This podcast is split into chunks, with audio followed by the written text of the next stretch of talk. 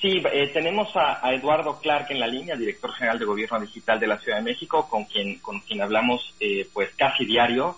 Eh, buenas tardes, Eduardo. ¿Qué nos cuentas sobre la evolución de la epidemia en la Ciudad de México el día de hoy? Claro. Hola, Carlos. Hola, Olivia. Muchas gracias por la invitación. Un placer estar aquí con todos ustedes otra, otro día más. ayer tuvimos un incremento en la ocupación, subió 34 el número de hospitalizados en la Ciudad de México Estamos en cuatro, bueno, en el área metropolitana me gustaría aclarar, estamos en 4.682 hospitalizados. De este incremento de 34, 15 fueron intubados y 19 no intubados. Esto ya nos ubica en una ocupación hospitalaria de 50%. Eh, llegamos a estar en 47 hace hace una, que será una semana y media. Eh, y si bien no ha continuado una tendencia creciente eh, continua como vimos los primeros días de la semana pasada, seguimos en esta especie de meseta en la cual nos mantenemos muy cercanos a los 4.700 hospitalizados ya por más de 10 días. Sí, eh, Eduardo, una pregunta. Fíjate que estábamos ahorita este, justo en, el resumen informativo al inicio eh, leyendo la noticia de que en Madrid se va a tomar la medida de hacer obligatorio eh, el, uso del, del cubrebocas, incluso llegando al punto de que las autoridades podrían imponer multas a los ciudadanos que no la hagan. ¿Ustedes no han considerado la posibilidad de empezar a adoptar medidas de, este, de este tipo en la ciudad, pues para tratar de atajar este pequeño crecimiento o para derrotar a esta meseta que estabas describiendo en este momento? En este momento no tenemos contemplado ningún tipo de, multa a la ciudadanía por, por infringir este tipo de medidas. Nosotros del gobierno de la ciudad, y creo que lo hemos, lo hemos comunicado bastantes veces, que creímos mucho en la conciencia ciudadana y durante el pico de la pandemia, más bien durante el punto más álgido de la, del confinamiento, eh, tampoco teníamos multas.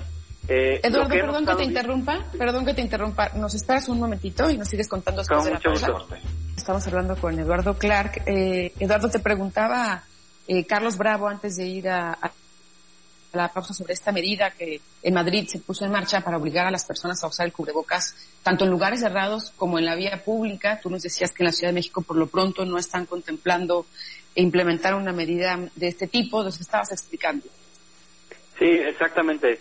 Por ahora no estamos contemplando ningún tipo de sanción civil a, a, a personas que no cumplan las medidas sanitarias. Lo que estamos tratando y lo estamos haciendo constantemente es más bien imponer multas, sanciones, inclusive clausuras a establecimientos mercantiles, empresas que no cumplan las medidas sanitarias.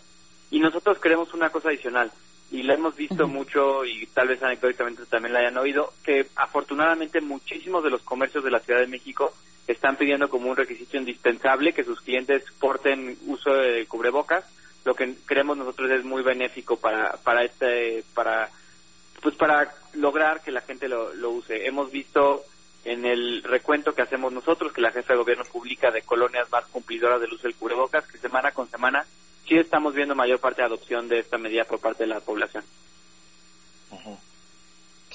Bueno, pues eh, importante lo que nos comentas. ¿Algo más, Eduardo, que, nos quieras comentar? Eh, sí, finalmente, como ustedes saben, el, la semana pasada fue una semana muy tensa de crecimiento. Pusimos como una meta que si esta semana volvía a subir, bueno, no como una meta, pero como una regla que si esta semana volvía a subir, implementaríamos medidas más restrictivas o restringiríamos algunas actividades del naranja. Afortunadamente esta semana ha bajado comparado con el viernes pasado, estamos todavía 60 hospitalizados menos de los que teníamos el viernes, entonces si bien esto puede cambiar en un día o dos, eh, estamos en buenos términos para no tener que imponer medidas más restrictivas el viernes, de continuar así la tendencia. Pues bien, ojalá que sigamos así, seguimos conversando contigo como siempre aquí en Atando Cabos para dar seguimiento a este monitoreo puntual que están haciendo desde el gobierno de la Ciudad de México. Gracias, Eduardo, como siempre. Muchas gracias, Carlos. Muchas gracias, Olivia. Que tengan un buen día.